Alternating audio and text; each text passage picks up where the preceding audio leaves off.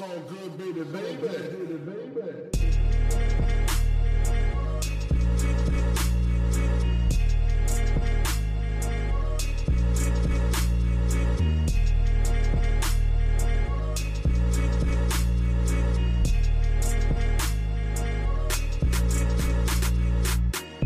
Hallo zusammen, mein Name ist Jan Wehn und ihr hört eine neue Folge vom All Good Podcast.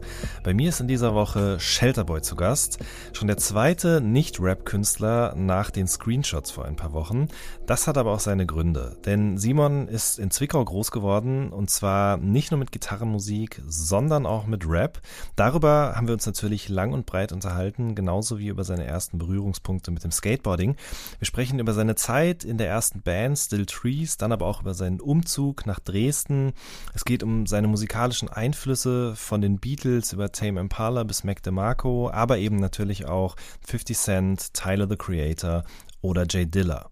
Außerdem sprechen wir darüber, wie es war, mit Gus Dapperton und Boy Pablo auf Tour zu sein. Und wir reden auch über neue Projekte, zum Beispiel ein ganz eventuelles mit V-Räter. Wenn ihr Lust habt, den Podcast oder die redaktionelle Arbeit von Olgo zu unterstützen, dann freuen wir uns darüber sehr. Ihr findet die entsprechenden Links unten in der Beschreibung. Jetzt aber erstmal viel Spaß mit der neuen Folge.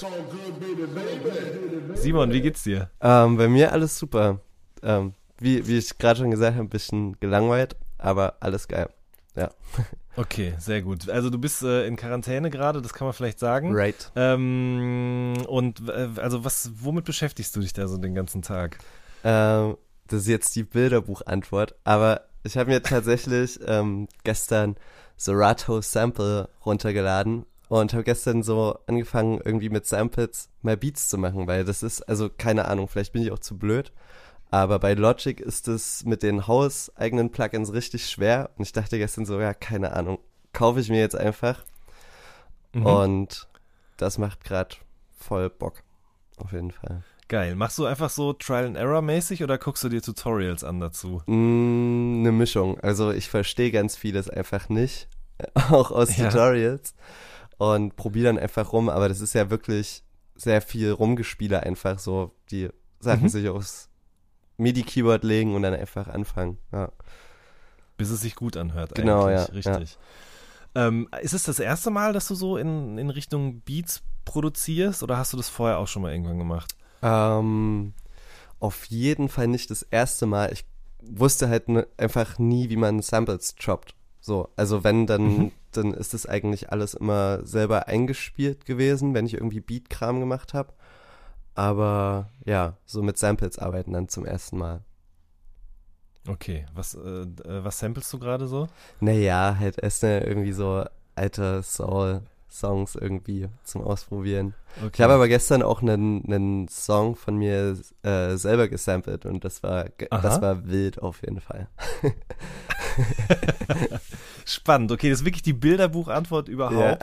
Ähm, wir sprechen auf jeden Fall auch später noch ein bisschen darüber, über deine Hip-Hop-Sozialisation und generell auch so ein paar Sachen, Mhm. die du äh, gemacht hast oder vielleicht auch machen wirst in nächster Zeit. Aber vielleicht äh, gehen wir erstmal ganz an den Anfang zurück, so wie das in diesem Podcast hier oft der Fall ist, ähm, und sprechen so ein bisschen darüber, wie das eigentlich alles bei dir losgegangen ist. Du bist äh, groß geworden in einem kleinen Städtchen, kleinen Dorf bei Zwickau, ne? Right. Genau. Was ging da so? Ähm, also das Dorf nennt sich Königsweide, äh, Mhm. tiefstes Westsachsen. Ähm, und ja, kein, also es ist ganz komisch, ganz verrückt eigentlich, ähm, weil das ist wirklich so ein Tausend-Seelendorf. Und tatsächlich gab es dann aber dort äh, eine Indie-Band, die relativ erfolgreich war. Und dadurch hat sich dann irgendwie mit uns Jüngeren irgendwie in dem Dorf so eine Traube von 20 Kids irgendwie entwickelt, die halt voll auf Indie-Mucke rumhängen. Und es war ja so die Zeit, wo auch Arctic Monkeys so riesengroß waren und so irgendwie. Welche Zeit, also welches Jahr ungefähr? Boah, So 2004, na, 3, nee, 4, nee, nee, 5? ich, ich bin ja erst 23, war dann immer der Jüngste, aber keine Ahnung, also genau, da ging das bei denen los so, ich glaube so Mhm. 2,4 und Mhm. so, dass ich das dann irgendwie so mitgenommen habe, das, keine Ahnung, so 2,10 irgendwie. okay, ja. Ja. und das war ziemlich verrückt. Und dann haben wir, also ich und drei, vier Kumpels halt äh, dann auch angefangen, irgendwie so eine Indie-Band zu machen. Und dann gab's zwei Ja. Bands aus einem Dorf irgendwie, die England-Mucke machen wollen, so. Okay, wie, sei, wie seid ihr denn überhaupt oder wie bist du dann auf diese andere Band sozusagen gestoßen? Also kannte man sich eh oder ich habe irgendwo gelesen auch oder gehört, dass die halt eben äh, oft im, im Gasometer da aufgetreten sind in Zwickau? Äh, ja, also den, der Bassist von meiner alten Band, ähm, Paul, den kannte ich tatsächlich schon aus dem, aus dem Kindergarten irgendwie und der war dann ähm, auf einem anderen Gymnasium und hat dann dort einen Kumpel kennengelernt, ähm, von dem wiederum die Schwester mit dem Bassist von der anderen Band zusammen war und ja, Ah. ähm, und so kam das dann irgendwie so nach und nach. Ist halt irgendwie, es kennt ja auf dem Dorf sowieso jeder jeden. ja. Dann ist man da irgendwie so zusammengesteuert. Ja. Okay, verstehe. Aber bevor ihr dann auch gesagt habt, okay, wir machen jetzt ja auch eine Band, würde ich jetzt mal behaupten, hat Musik auch vorher eine Rolle in deinem Leben gespielt irgendwie, oder?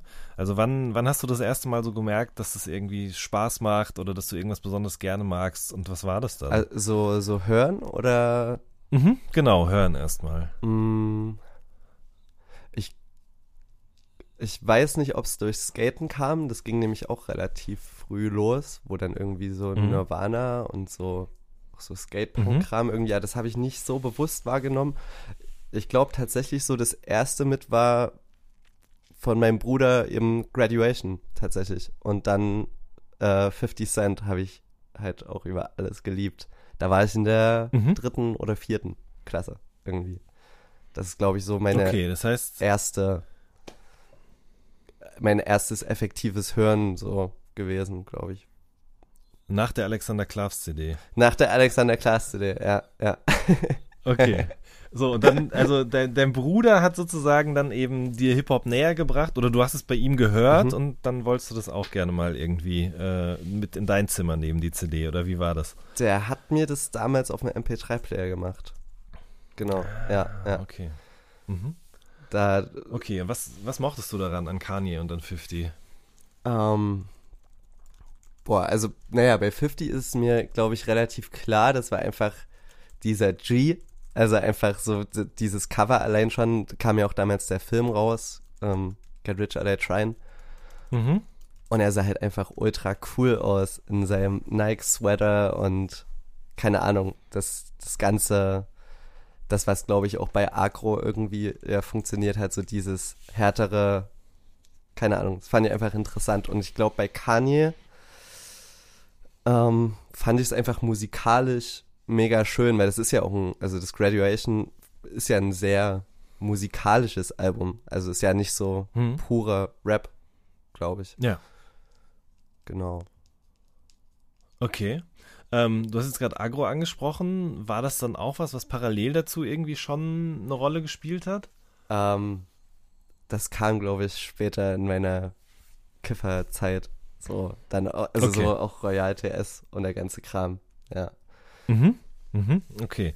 Und gleichzeitig aber eben auch Skateboarden und daraus resultierend irgendwie Gitarrenmusik. Voll, ja. Ich bin da immer, also das ist irgendwann viel, viel mehr geworden. Also gerade Beatles und das ist halt so ein riesiges Stück von mir irgendwie. Diese ganze Mucke, also ich bin da richtig fanat drin irgendwie. Ähm, Mhm. Aber ich glaube, dadurch, dass ich halt angefangen habe, Musik zu hören über Hip-Hop, hat das auch immer weiter eine Rolle irgendwo gespielt. So. Ja. ja. Mhm. Und wie wird man aber denn dann ähm, als jemand, der in so einem kleinen Dorf aufwächst, so ein großer Beatles-Fan? Zum Beispiel. Also äh, so eine Musik, ich meine, gut, klar, die Band hat natürlich ein wahnsinniges Standing, er hält einen Ruf voraus und so weiter und so fort, aber ähm, ja, wie, wie bist du an die Beatles gelangt und vor allen Dingen dann auch so dabei geblieben und hast dich da so festgebissen? Ähm, also rangekommen auf jeden Fall über die Platten von meinem Vater. Ähm, und das war dann auch tatsächlich eigentlich so der, der Anstoß, um selber Songs, also erstmal das Instrument wirklich zu lernen, so Gitarre. Mhm. Ähm, und dann habe ich mir am Anfang direkt 1000 Beatles Bücher gekauft, wo ich dann die Songs probiert habe zu covern. Und dann auch ganz schrecklich Mhm. immer mitgesungen und immer auf Familienfeiern und alle haben mir immer gesagt, ja, ganz toll, aber es war wirklich grauenhaft. und irgendwas hat mich da halt krass fasziniert irgendwie. Also bis, bis jetzt noch. Das irgendwie macht das was, macht das ganz viel mit mir, die Musik irgendwie. Mhm. Dein äh, liebstes Beatles-Album? Hm. Äh, Revolver, glaube ich, ja. Okay. Ja. Mhm. Ähm, ich meine, Musik ist ja immer irgendwie auch, genau wie Skateboarden, das ist sowas, das macht man, um irgendwie sich selbst sozusagen auch zu definieren. Oder man hört das und das, um der und der zu sein. Oder man macht die und die Tricks vielleicht auch. Also Ja. sowas bei mir zumindest auch, äh, um, um irgendwas nach außen zu, darzustellen am Ende des Ja. Tages auch. Ähm, war das schon irgendwie auch was, was du so gemacht hast dann in diesen jungen Jahren, dass irgendwie du darüber so mehr zu dir gefunden hast, über die Musik und über das Skateboarden? Ähm, na, ich weiß nicht mehr, ob, also bestimmt auch zu mir, aber vor allem auch ähm, war ich schon immer sehr anfällig dafür, Künstler zu heroisieren ähm, Mhm. und davon ganz viel auf mich zu übertragen, was ich halt mittlerweile so ein bisschen in Frage stelle, inwiefern man das machen sollte, inwiefern es auch gut ist irgendwie. Mhm. Ähm, aber ja, also auf jeden Fall hat es viel Ein Einfluss auf meine Jugend irgendwie, wie ich mich gebe oder was ich, was ich mache, so glaube ich schon Einfluss genommen, ja. Kannst du mal ein Beispiel nennen für jemanden, zu dem du sehr stark aufgeschaut oder den du vielleicht sogar auch, weiß ich nicht, imitiert hast? Ja, Bob Dylan auf jeden Fall. Ähm, äh, aber Ja. einfach aus dem Grund, weil ich tatsächlich auch so, also das habe ich schon oft gehört, zumindest, dass ich auch so einfach dem sehr ähnlich sehe. Ich habe auch so, so komische Locken. Und Mhm. als ich das halt so gedickt habe irgendwie, ähm, dann, dann habe ich mir schon irgendwie auch die Klamotten und so gekauft, weil ich es einfach arg Mhm. gefeiert habe, ja. Mhm. Und warum würdest du aber jetzt mit ein bisschen Abstand auch sagen, dass sowas vielleicht nicht immer so optimal ist oder man das vielleicht nicht sofort so kopfüber machen sollte? Mm, Na, ich glaube einfach, weil weil es ja wichtig, also ich glaube, es ist definitiv wichtig, sich äh, Sachen mitzunehmen irgendwie von Künstlern, die einem wertvoll erscheinen irgendwie, aber, aber man, Mhm. man muss ja irgendwie was Eigenes in sich finden, was irgendwie ja, was man halt ist. Also ich, ich habe jetzt so eine Nick Cave-Doku irgendwie gesehen, wo, wo er sagt, man, einen Rockstar sollte man einfach mit einer Linie zeichnen können. Und das fand ich irgendwie Mhm. ziemlich, also krasses Statement so. Und das, das Voll. funktioniert ja nicht, wenn, wenn du halt wie jemand anders actest. So, Mhm. genau. Ja, aber ich glaube, also ich bin total bei dir, aber ich glaube, es hilft einem halt voll oft auch, irgendjemanden zu haben, den man gut findet in dem, was er tut, sich an dem zu orientieren. Auf jeden Fall, und dann auf jeden Fall. irgendwann entwickelt sich daraus ja dann auch man selbst im Ja, besten ja. Fall. So ähnlich wie es auch viele, ähm, also ich mache das beim, oder ich habe das beim Schreiben auch oft so gemacht, dass es einfach Leute gab, zu denen ich aufgeschaut Mhm. habe oder die ich bewundert habe und dann ähm, pro, einfach probiert habe, genauso zu klingen in meiner Schreibe und dann, wenn man das mit ein bisschen Abstand sieht, dann merkt man ja auch, okay, fuck, hier klinge ich einfach eins zu eins wie derjenige, den ich da so äh, anhimmele für Mhm. seine Kunst und dann schabt man wieder was ab, löscht was raus und dann bleibt vielleicht das davon übrig, Safe. von dem man sagen kann, das bin ich. So, ne? Bin ich zu 100% bei dir, besonders wenn es halt irgendwie, also weil das mache ich in der Mucke ja auch so, also das ist, und das finde ich aber gut, weil, weil es fast unumgänglich ist, dass was Eigenes daraus entsteht. Also, Mhm. we- wenn man zumindest irgendwie so nicht nur einen Einfluss hat, sondern ein paar mehr, so, dann wird safe was Neues entstehen. So. Mhm. Und das, das finde ich schon wichtig, ja, gebe ich dir recht. Ja. Ähm, wie war das? Wie bist du denn zum Skateboarden gekommen? Dasselbe Ding wie mit der Indie-Band. Es gab auch einfach dann so zwei, drei Leute im Dorf und dann ist jeder Skateboard gefahren. Das ist ganz Mhm. komisch gewesen, ja. Und dann ich, bin ich aber ewig lang nicht gefahren, als ich dann auch in der Indie-Band eben war, weil ich Angst hatte, dass dann irgendwas passiert, voll bescheuert.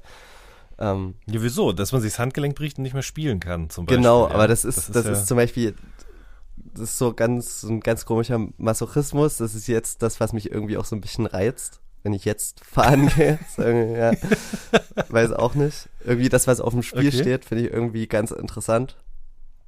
Ähm, Mhm. Ja, aber wie gesagt, durch die zwei, drei Leute, ähm, das ist auch so komisch. Damals waren das voll die Punks irgendwie. Und jetzt, wenn man die halt durch, durchs Dorf laufen sieht, sind es halt voll die Glatzen. Das ist so, so komisch. Krass. Ja, ja. Okay. Ähm, ja, und dann habe ich, ja, ich fahre ja erst so seit zwei Jahren, also seitdem ich eigentlich das, das Projekt habe, fahre ich auch wieder mehr Skateboard. Das Shelterboy-Ding, so, ja. Okay, seitdem ähm, hast du Bock auf das Risiko. Right, Leben am Limit. Okay, verstehe.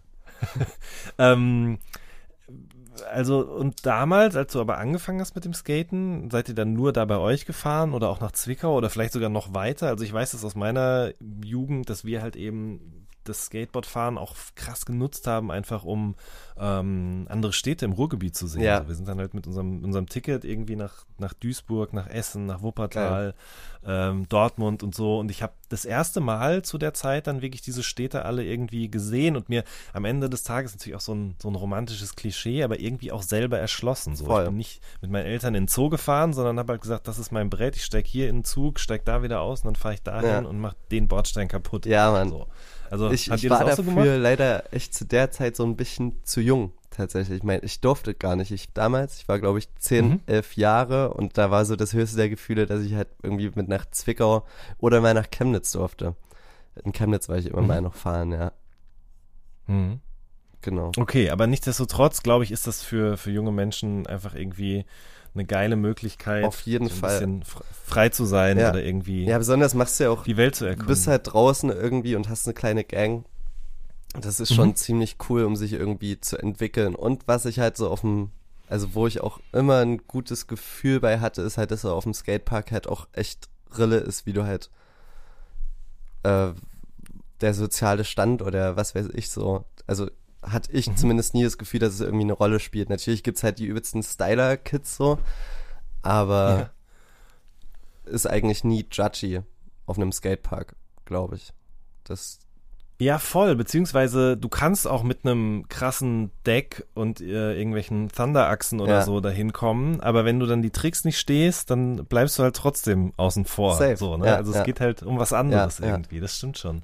voll. Wo du jetzt so drüber, wo du das sagst, wo ich drüber nachdenke, es macht total Sinn. Also es, es war bei uns genauso. Irgendwie. Da waren alle zusammen und es war wirklich egal, wo man herkam, auf welche Schule man gegangen ist oder was auch immer. Ja, ja. Ähm, du hast jetzt gerade schon gesagt, ne? Also die, die, die Leute, die damals geskatet sind, die waren eher so Punks, jetzt sind es Glatzen. Hattet ihr denn damals auch viel Begegnungen mit Nazis? Ähm, ich glaube tatsächlich schon. Also es ist eine Frage, die ich mir so eigentlich in, in dem letzten Jahr habe ich mir darüber erstmal wieder Gedanken gemacht, weil aus heutiger Sicht glaube ich schon. Ähm, Mhm. Damals war es für mich nicht so klar erkennbar, weil also vor 2015 finde ich war war das irgendwie hat man die Leute, die halt mit einem keine Ahnung, die halt Onkels gehört haben, anders wahrgenommen als jetzt, glaube ich Mhm. zumindest. Und ich war halt sehr, sehr jung und glaube aber trotzdem, dass da schon echt viel falsch gelaufen ist und man, ich auch als kleiner Junge einfach dann Sachen nachgelabert habe, von denen ich keine Ahnung hatte, so. Ähm, Mhm. Was ich mega gefährlich finde irgendwie. Und damals war halt, blöd gesagt, war einfach Nazi sein genau so eine, so eine Szenegruppe wie halt Punk sein. So. Ja. Da, da war es nicht Ja, so ja. politisiert und das, ja, ist schon ganz schön gefährlich. Ja, ich glaube auch, dass das einerseits damit zu tun hat, dass man selber noch jünger ist und vielleicht einfach diese Zusammenhänge gar nicht so richtig erkennt. Ähm, und gleichzeitig hat sie aber auch einfach ganz grundlegend was getan, so Ja. in Deutschland oder auf der ganzen Welt. Und Ja. das, dadurch ist es einfach viel gefährlicher geworden und man hat irgendwie auch mehr verstanden, was da das Problem eigentlich ist. Ja. Gleichzeitig glaube ich aber, du hast da eben auch, also würde ich jetzt mal mutmaßen, durch die Musik, die du so gehört hast und vielleicht auch dementsprechend die Leute, mit denen du so in deiner Freizeit zu tun gehabt hast, auch eine ganz andere Art von ähm, Weltbild bekommen. Auf jeden Fall. Also das, Als nur die Onkels hörenden Leute in Ja, deinem ja. Dorf, dumm gesagt, so, ne? Ja. also ich glaube, das eben dafür, für so, und da können wir auch nochmal drauf zurückkommen, so, äh, also mir haben zum Beispiel die Beatles, glaube ich, was mein Weltbild betrifft, sehr gut getan. Irgendwie in, Mhm.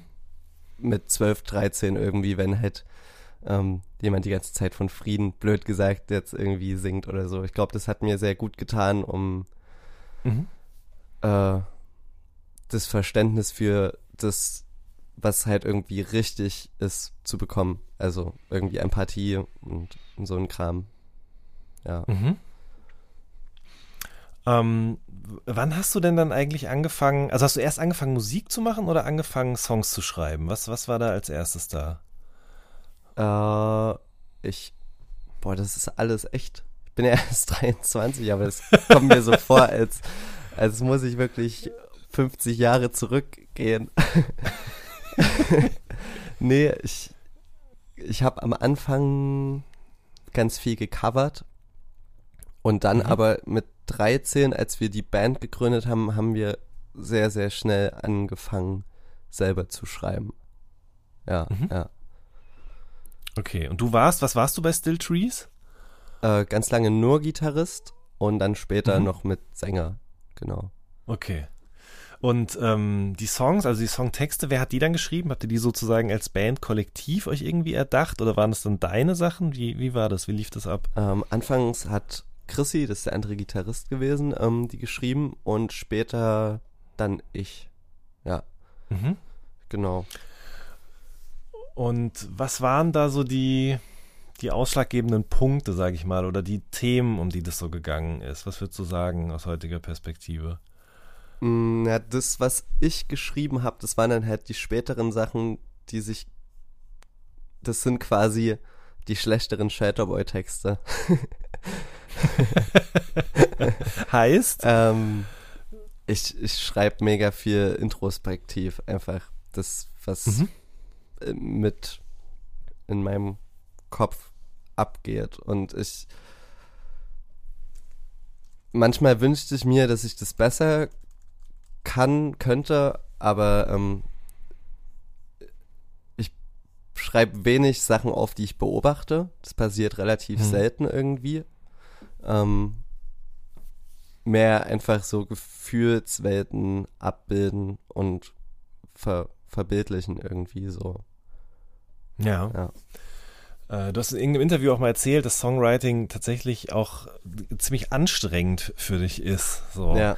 Ähm, ist, warum ist das so anstrengend? Ist es so anstrengend, weil du sozusagen diese Dinge aus dir selbst heraus zutage fördern und aufs Papier bringen musst? Oder weil es so lange dauert, bis dann irgendwie aus einem Gedanken ein ganzes Lied wird? Oder woran liegt das? Ja, ich finde einfach diesen Prozess eben wie in Quarantäne so, sich drei Tage einzusperren und immer wieder Sachen zu verwerfen, das finde ich einfach kräftezehrend irgendwie und dann immer wieder zu zweifeln, ob das in irgendeiner Form geil ist. Ähm, Mhm. Also das Schönste ist, finde ich, wenn, wenn ein Song einfach auf der Gitarre entsteht, ohne irgendwas, ohne einen Laptop und der ist einfach fertig da so. Das finde ich am geilsten, weil dann, dann weißt du einfach, okay, das ist halt ein Song. Aber wenn das mit einer Idee oder mit einem Riff startet und du dich dann an einen Laptop setzt und das irgendwie so zusammenbaust, dann, oh, fucking hell. Okay, da sprechen wir gleich noch ein bisschen konkreter drüber, vielleicht nochmal eben zu Still Trees zurück. Ja. Ähm, wie würdest du das beschreiben, was ihr damals gemacht habt? Also was waren sozusagen eure Vorbilder? Wie habt ihr euch selbst auch gesehen? Und wie ist dann daraus auch mehr geworden, als einfach nur wir treffen uns und machen hier Musik, sondern wir bringen vielleicht auch mal was raus? Fünf Fragen auf einmal. Ich hoffe, äh, du Alles sie gut. alle beantworten. Alles gut, ja. Ähm, ja, das war Britpop-Kram, glaube ich. Ähm, Mhm. Ja, Vorbilder eben halt Oasis, Beatles und ja, die ganzen Indie-Bands irgendwie. War aber, glaube ich, auch immer schon so ein bisschen das Problem, dass die Geschmäcker da auch teilweise einfach ausne äh, auseinandergegangen sind. Mhm. Ähm, weswegen ich auch glaube, dass das halt nie so richtig der Sound gefunden war. So. Mhm. Ähm, warte jetzt, die zweite Frage war, wie daraus dann mehr wurde. genau, richtig. Also ihr habt ja zwei EPs oder eine EP und ein Album rausgebracht. genau, ja. ja. Ähm, das hat tatsächlich einfach, also wir waren, glaube ich, eine sehr gute Liveband. Ähm, Mhm. Und hatten dann bei so einem, bei dem Bandclash, bei einem Bandwettbewerb mitgemacht und da dann auch irgendwie waren wir Sachsensieger und das war halt voll der, so der kleine Hype. Man dachte natürlich, dass das riesengroß ist in der kleinen Klar. Bubble Zwickau. Ähm, und wir haben aber den Fehler gemacht, dass wir auch nie eine Booking-Agentur hatten und alles einfach angenommen haben. Und deswegen habe ich auf jedem Dorffest Sachsens gespielt. Wirklich.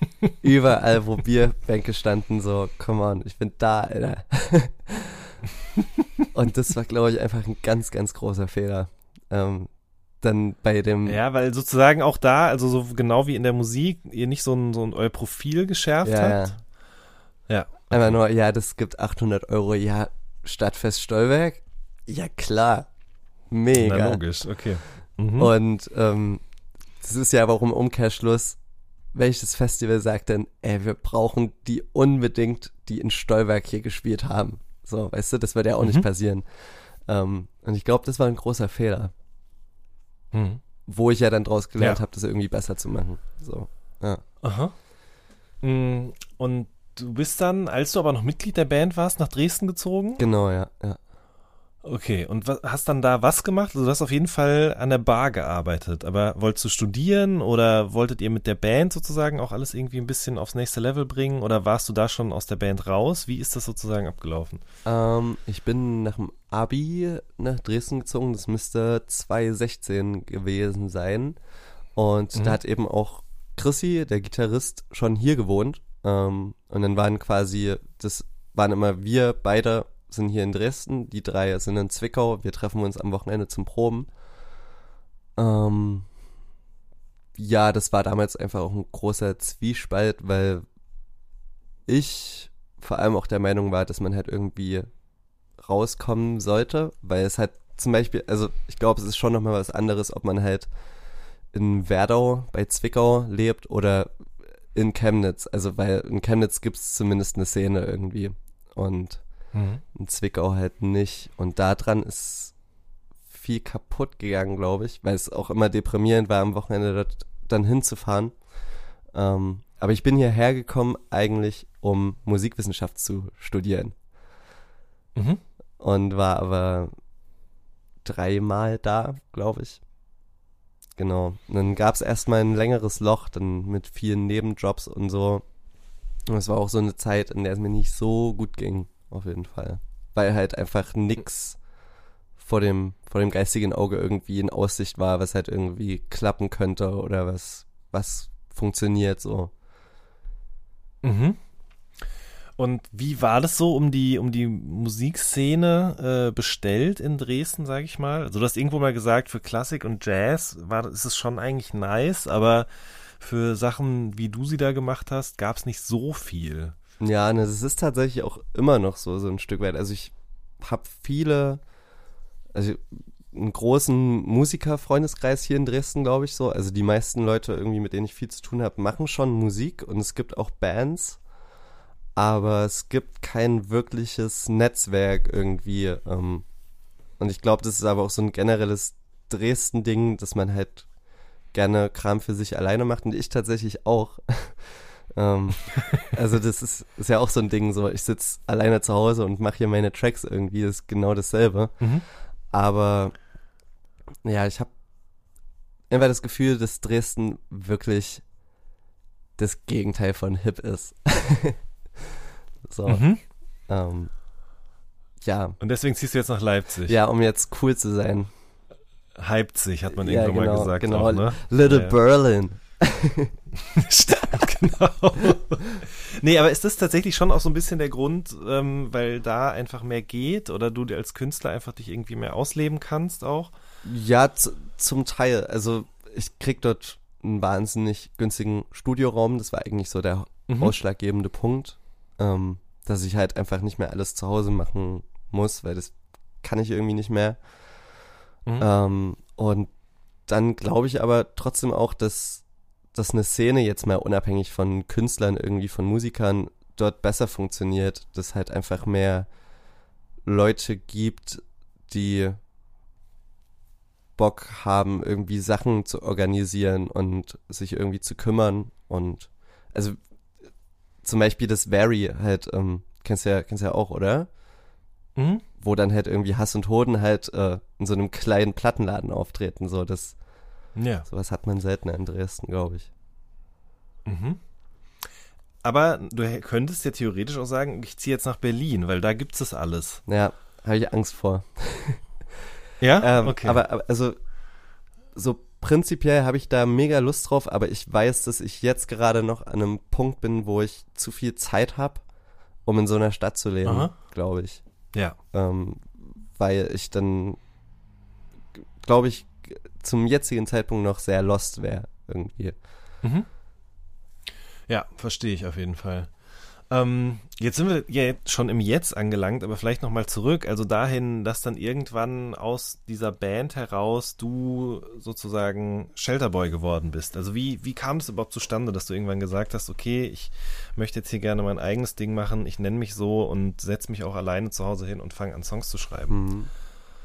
Ähm, das ist tatsächlich eben aus, aus einer Frustration und Stagnation von der Band irgendwie ausgegangen, dass ich halt gemerkt habe, dass es nicht wirklich vorangeht, dass nicht alle so sehr viel reinstecken wollen, wie ich das gerne würde. Und ja, ich war damals immer in einer Beziehung, die ganz komisch war irgendwie, aber die Freundin hat mir damals eben den Anschluss gegeben zu sagen, naja, mach doch halt einfach mal. So, mhm. so kriegst du es auch alleine hin. So, heul nicht die ganze Zeit rum, sondern mach halt mal. Und so fast zeitgleich war auch einfach Mac DiMarco halt tatsächlich ein Riesending für mich irgendwie. Mhm. Ähm, und da zu sehen, dass es halt einfach geht, dass ich einfach meinen Laptop aufmachen kann so und damit meine Gitarre dort reinhack, das, das hat mir dann echt viel Frieden gegeben, dass ich einfach machen kann, wie ich das halt will, so. Mhm. Und das war 2018, glaube ich, ja. Ja. War das nur Mac DeMarco, den du da als Einschluss hattest, oder gab es auch noch andere Leute, von denen du gesagt hast, okay, die machen irgendwie was, das, da fühle ich mich wohl oder das ist was, wo ich auch gerne hin würde?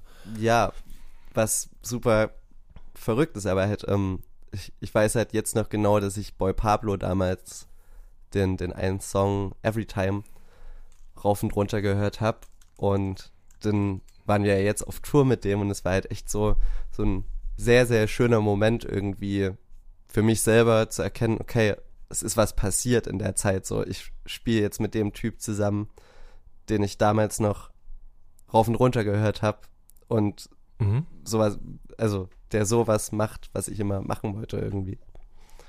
Ja, wie hast du den damals entdeckt? Ich weiß, dass mir irgendwann YouTube. einfach bei YouTube das ja, vorgeschlagen wurde, ja. ne?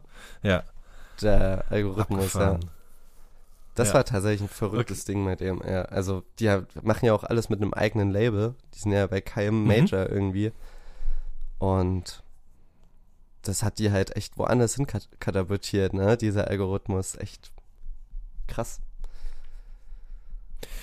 Ja, es ist, also es ist krass, was daraus werden kann, im Positiven wie im Negativen ja. halt einfach irgendwie. Aber was, was, was, äh, was ihn und die Band und so angeht, ist es natürlich schon einfach krass. Ähm, und wirklich irgendwie auch, auch schön. Und für dich ja offensichtlich auch eine Ermutigung gewesen zu sagen, okay, das ist was, das geht offensichtlich, das möchte ich auch gerne machen. Auf jeden Fall, ja. Also es gab da immer so einen ähm, ganzen Schwall von, von Bedroom-Artists, so irgendwie. Mhm. So, das Wen noch so? Naga Stepperton, also, mit dem wir dann auch unsere, wo wir auch mitgespielt haben. Genau, richtig, ja. Ähm, Jacob Ogawa. Das, Mhm. das sind alle, also es ist so verrückt, weil ich habe wirklich mit den ganzen Leuten zusammengespielt, die irgendwie in der Zeit gehört haben. Dann Re- Rex Orange äh, Country, Country, Ja. auch großartiger Künstler irgendwie. Ähm, Aha. ja, und was ich bei dem ganzen äh, Kram so geil fand, ist, dass ich da, also das, das hat schon, ich finde, das fusioniert eigentlich ziemlich gut diese Beatles-Welt und die Hip-Hop-Welt. Also das höre ich schon immer Mhm. da irgendwie so ein bisschen raus oder Steve Lacey irgendwie. Voll. Ähm, und es hat dann ziemlich meinen Nerv getroffen. Das wäre wär nämlich jetzt die Frage gewesen. Also das ist ja für mich, und das ist auch einer der Gründe, warum ich dich jetzt hierhin eingeladen habe, es ist All Good ist ja schon eher ein Rap- und Hip-Hop-Podcast. ich habe die Screenshots gesehen. Erzähl mir nichts. Ich, ich wollte gerade sagen, ganz genau, das äh, wird jetzt langsam hier aufgebrochen und irgendwann demnächst in einen Indie-Rock-Podcast umgewandelt, alles, ja. Besser noch Ähm, Alternative nein. Rock Podcast. Ja, Das genau, das ist noch besser, richtig. Nein, also ich versuche natürlich das Format hier und da auch eben aufzubrechen an den Stellen, wo ich irgendwie finde, dass es Sinn macht. Und bei dir macht es halt total. Ich, ich mag die Musik, die du da machst, total gerne. Und Vielen ähm, Dank, ja. einfach aus dem Grund, weil sie genau das nämlich eben tut. Also zwei meiner musikalischen Leidenschaften irgendwie zusammenzubringen, ohne dabei gleich halt irgendwie komplett sozusagen in irgendwie nur nach Gitarre mit Beats zu klingen, weil das ist ja am Ende des Tages dann auch wieder nicht. Aber ähm, jemanden, bei dem ich das eben auch schon oft gehört habe, ist halt King Cruel, Voll. auf den du ja sicher auch oft angesprochen wirst, über den wir auch schon abseits dieser Sendung hier mal gesprochen haben. Ähm, der ja auch mit ganz vielen verschiedenen alter Egos ganz viele unterschiedliche Stilrichtungen irgendwie auch bedient hat. Der, wie du auch, haben wir ja zu Beginn schon besprochen, irgendwie auch Beats produziert als äh, Edgar the Beatmaker oder, Oder, äh, dann eben Pimp, Shrimp the Pimp oder so. Gibt's auch noch. ja, genau, den gibt's auch noch. Dann, äh, ich weiß gar nicht, J DJ JD Sports oder verwechsel ich es gerade? Ich weiß, es gibt auf jeden Fall eine Reihe an Ja, Pseudonymen, unter denen er irgendwie Musik macht, so. Ähm, aber vielleicht, bevor wir über ihn noch ein bisschen konkreter sprechen, du hattest aber nie irgendwie den Impuls zu sagen, okay, ich versuche jetzt auch mal zu rappen, richtig über Beats, die ich selber produziert habe, zu rappen, weil ich das auch in meiner Brust schlägt, ein Herz für diese Art von Musik. Ich, ich habe da schon Bock drauf. Ähm, ich weiß nur Mhm. noch nicht, in welcher Sprache. Das ist tatsächlich Mhm. so gerade noch so ein Knackpunkt. Also ich habe es ja hier und da mal bei, bei ein paar Mhm. Tracks bei mir irgendwie Back at the Bottom, der ist, ist ja fast schon Mhm. irgendwie ein bisschen gerappt. Ähm, Ja. Bin, ist aber so die Authentizität-Frage, die ich mir da gerade noch stelle, ähm, Ja. ob das vielleicht auf Deutsch doch besser ist. So. Aber ich, ich glaube, das, also es ist zumindest ein Ding, was mich irgendwie interessiert. Ähm, ja, ja, keine Ahnung. Aber es Mhm. gibt noch keine, Ja. keine Demos irgendwie in der Hinsicht. Okay. Ne, ich finde es schon interessant, ne? Also du singst auf Englisch und das ist eigentlich auch total klar, man hört das und es ist, Ja. stellt sich überhaupt nicht die Frage, warum du jetzt nicht auf Deutsch singst, finde ich irgendwie, Ja. weil das gut mit der Musik zusammenpasst. Aber für den Fall, dass, dass du rappen würdest, würde sich mir auch die Frage stellen, Ja. okay, in welcher Sprache macht das jetzt eigentlich mehr Sinn und wird sich für, auch für mich als Hörer irgendwie natürlicher anfühlen? Voll. Ja, gen genau das ist die Frage. Es, es gab nämlich auch mal, es gab doch mal so ein weißes Rap-Kollektiv irgendwie aus Deutschland, die auf Englisch gerappt haben. Wie hießen denn die? Äh, Boah, jetzt setzt mir die Pistole auf nee, die nee, Brust. nee, nee, nee, ähm, ich, ja, keine Ahnung, ich weiß gerade nicht mehr, aber das fand ich auf jeden Fall auch so ein bisschen albern irgendwie. So, Meinst du die Harlequins? nee, ich glaube nicht. Das ist schon ganz schön lange her, Nee. späte 90er. nee, glaube ich nicht. Ähm, mh,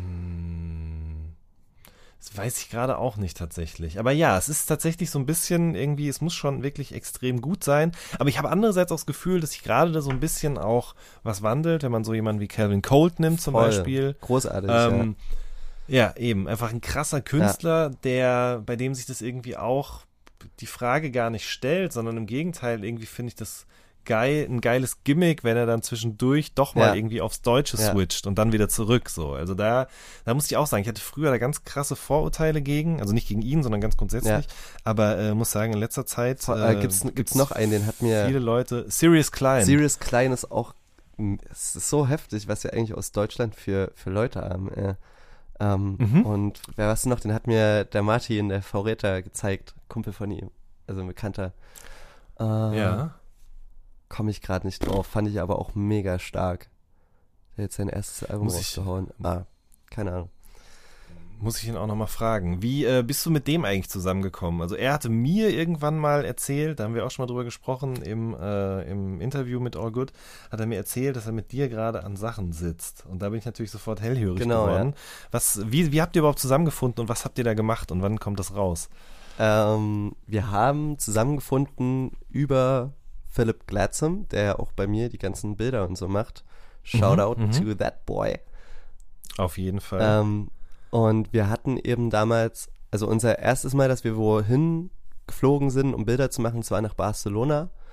Und Ja. da waren wir dann im Airbnb und er hat gemeint, ey, hier, Kumpel von mir ist auch gerade da, der macht so, macht so Zeichnungen auf Becher. Ich war so, okay, ja, der ist, macht auch übelst geile Beats so, Ecke brennt und ist da mit dem und dem unterwegs. Und ich war so, okay, krass. Und dann haben wir uns am Magbar getroffen, an diesem legendären Skatespot. Und da habe ich Martin zum ersten Mal gesehen. mhm. Ja. Und seitdem sind wir eigentlich ständig im Kontakt so. Und deswegen muss ich auch nochmal sagen, es gibt doch einen Track, wo ich auch schon mal so ein bisschen drüber gespittet habe, Alter. also über einen Ecke Prenz oder einen äh, V-Räter-Beat. äh, naja, den haben wir zusammen so gemacht. Habt ihr zusammen gemacht? Genau, okay. ja. Nice. Ja, es ist jetzt gerade, es macht irgendwie auch Sinn, ähm, weil er mir auch erzählt hat, wir hatten da so ein Track-by-Track gemacht zu seinem letzten Release, ähm, dass er eben viele Beats auch tatsächlich immer noch so ein bisschen begleiten lässt auf Instrumenten Ja. von befreundeten Musikern und so. Und ähm, gerade in diesem Lo-Fi-Bereich, in dem er da ja auch Sachen macht, macht es irgendwie auch total Sinn, wenn man sozusagen über so ein klassisches Sample hinaus vielleicht so ein Instrumental noch Fall, musikalisch irgendwie aufwertet. ja. Ja, ja. Ähm, schön. Ähm, du hast äh, Philipp gerade angesprochen, du warst mit ihm in Barcelona, aber du warst dann auch mit ihm in LA, ne? Yes. Yes. Was, was ging da so? Auch Kindheitstraum einfach und ja, es war super heftig. Ich, ja, keine Ahnung. Ich hat mich ganz schön in, in den Sitz gedrückt, auf jeden Fall. Das war Mhm. echt eine sehr schöne Erfahrung dort gewesen. Also wir haben ja dort ein Musikvideo gedreht. Ja. Ähm, das war auch einfach so, ein, so eine Schnapsidee und dass es dann wirklich passiert ist. Und war ich so, hä, krass. Ich bin ja voll der Musiker. Ich fliege jetzt einfach nach L.A. Und drehst dann ein Musikvideo, aber nicht nur das, sondern kannst auch skaten an Spots, Ja. die du wahrscheinlich nur aus Videos Oh, kanntest und so, ne? Oh, ja. Ja, das war wahnsinnig. Und ich hoffe, dass es irgendwann, dass ich da wieder hin kann. Äh, Mhm. ja. Schön, wirklich schön. Ähm,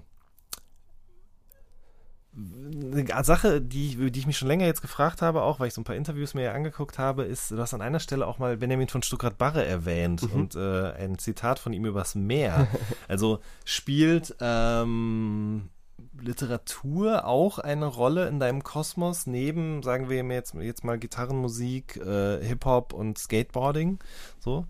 Ähm, ich glaube, es wäre ein bisschen Hochgegriffen. Also es, ich, ich glaube, es wäre sehr hochgegriffen, wenn ich jetzt sagen würde, ja, mega, aber ich lese ab und an trotzdem doch echt gerne. Also es gibt so ein paar Bücher, die mich halt irgendwie so begleitet haben. Zum Beispiel Panikherz fand ich, fand ich mega schön. Ähm, ja, Hermann Hesse fand ich schon immer cool, ist auch so die Klischee-Hipster-Antwort. ähm, ja, und, und halt so irgendwie durch Bob Dylan habe ich mich damals auch so mit, mit der Beatliteratur so ein bisschen beschäftigt. Mhm. Habe mich super intellektuell mit Rollkragenpullover gefühlt. Nee, aber das finde ich ta tatsächlich irgendwie geil, so ähm, dieses einfach drauf losschreiben. Und das ist zum Beispiel was, ich, es gibt ja immer, bevor ein Release rausgeht, muss ich mich ja immer irgendwie damit auseinandersetzen, weshalb, was will ich denn eigentlich mit dem Text erklären. Und Mhm. ich habe oft absolut keine Ahnung. Und ich, ich, ich finde, das ist, ich weiß nicht, ob es so eine deutsche Krankheit ist, aber ich finde es manchmal mega nervig, dass immer alles erklärbar sein muss. Ich will auch einfach nur mal Sätze schreiben und die einfach so stehen lassen und manchmal gar nicht genau selber wissen, was ich damit sagen will. Aber irgendwas wird Mhm. ja transportiert. So, Mhm. und das, das kam, glaube ich, durch die ganze Literatur so. Ja.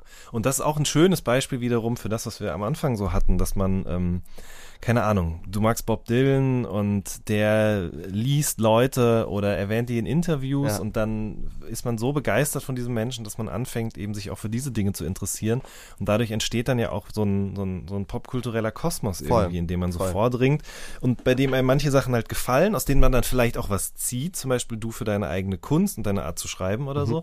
Und ähm, aber das ist ja genau das, was wir dann vorhin eben hatten, dass irgendwann sozusagen das alles auch links und rechts wieder runterfällt und was übrig bleibt, was, was dann du bist Voll. oder was dann deine Kunst ist. Ich finde, das, das Geilste ist irgendwie, wenn, wenn sich die, die Kosmen irgendwie miteinander kreuzen. Also, wenn ich jetzt irgendwie lese, dass Bob Dylan halt irgendwie Allen Ginsberg gelesen hat und dann lese ich einen, oder nee, besseres Beispiel, ich habe ähm, letztens von, oder ist jetzt auch schon ein Stück her, von Tyler, the Creator, irgendwie ein Video gesehen, wo er halt so Platten zeigt, die ihn irgendwie so begleitet haben durch seine Jugend.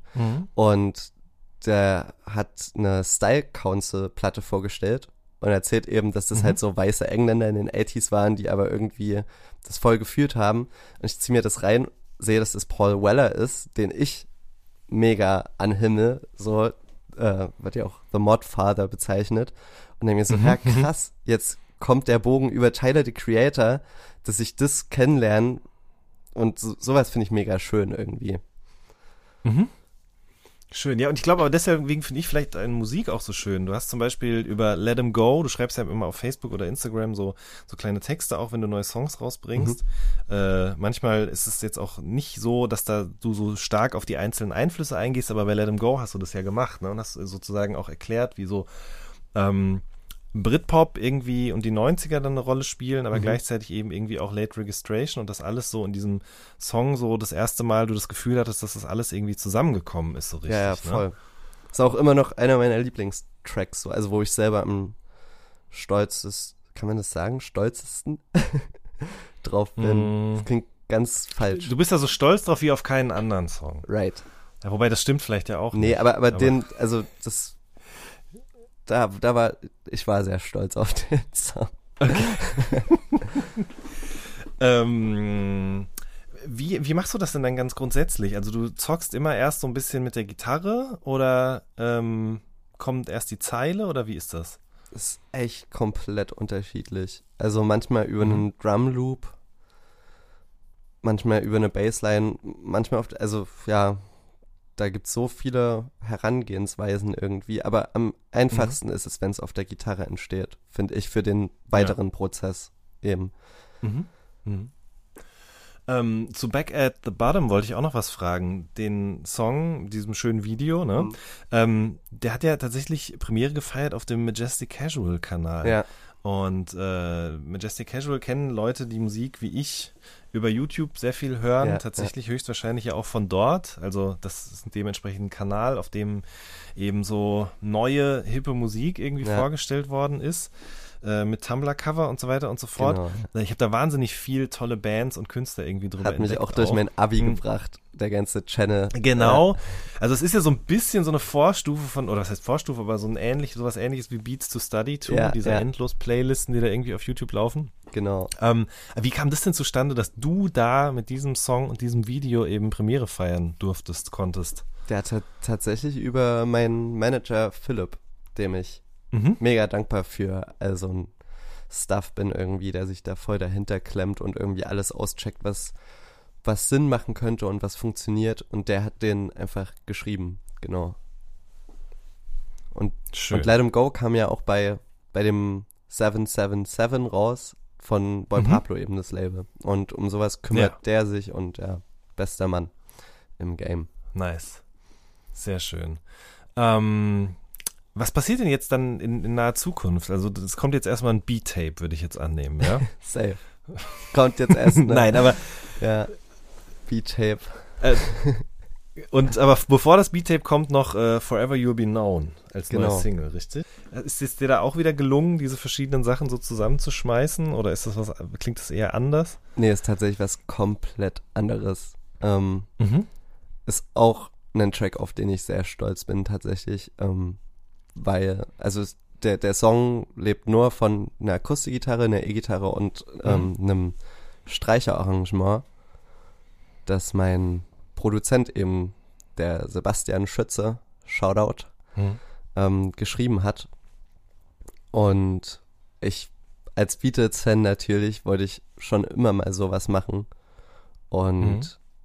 Ja, keine Ahnung. Ich bin da mega stolz drauf, dass irgendwie ein Song, der auf einer Akustikgitarre entstanden ist, jetzt zu sowas geworden ist.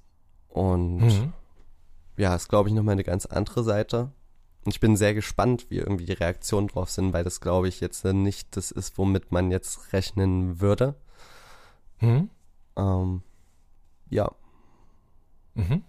Und dann danach, also ich meine, du hast jetzt ja EPs, Demos und so weiter äh, rausgebracht schon. Willst du eher an einem Album arbeiten oder bist du mittlerweile auch auf so einem, so einem Trichter, dass du sagst, pff, also eigentlich reicht es auch, hier und da einen Song und äh, dann einzelne EPs zu veröffentlichen? nee, das, also jetzt letztes Novemberwochenende, wenn mein Test negativ ist, ähm, nehme ich den letzten Song vom Album auf. Mhm. Genau, dann ist das fertig. Sehr schön. Aber wann das kommt, das verraten wir jetzt noch nicht an dieser Stelle. Nope. Vielleicht kommt ja vorher auch wirklich noch ein Beat-Tape. Ey, Man weiß es nicht. who knows, ja. Simon, ich danke dir sehr für deine Zeit. Ich danke das hat dir. Äh, großen Spaß gemacht, Voll, auf jeden Fall. Ähm, das war eine neue Folge vom All Good Podcast. Wir hören uns in der nächsten Woche. Macht's gut. Tschüss. Du darfst auch noch Tschüss sagen. Ja, tschüss, äh.